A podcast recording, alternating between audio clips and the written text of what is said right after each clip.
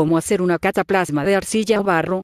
Descubre los pasos necesarios para poder hacer una cataplasma con arcilla, y aplicarla así sobre la piel. La arcilla es una roca sedimentaria descompuesta constituida por agregados de silicatos de aluminio, hidratados, procedentes de la descomposición de rocas, utilizándose por sus beneficios medicinales y embellecedores de la piel. Según la variedad de la arcilla que se utilice, sus virtudes serán similares pero en cierto sentido diferentes. Las variedades más comunes de arcilla son blanca, roja, amarilla y verde. Los cataplasmas de arcilla son una opción ideal para aplicar en determinadas zonas de la piel. ¿Cómo hacer el cataplasma de arcilla?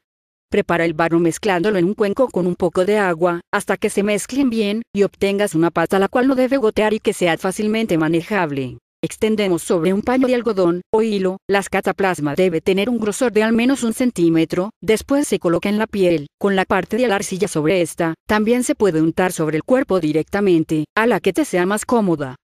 Aplica sobre la zona afectada o parte de la piel, que desees tratar con un trozo de tela o grasa. Y aplica el barro.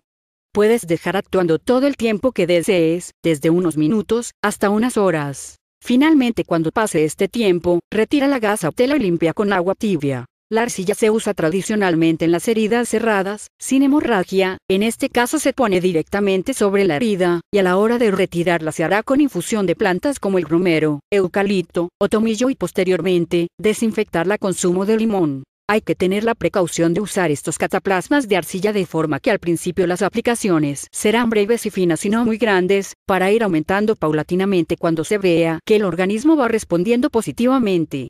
Es la forma de evitar reacciones extremas por la arcilla. Muchas gracias, hasta el próximo.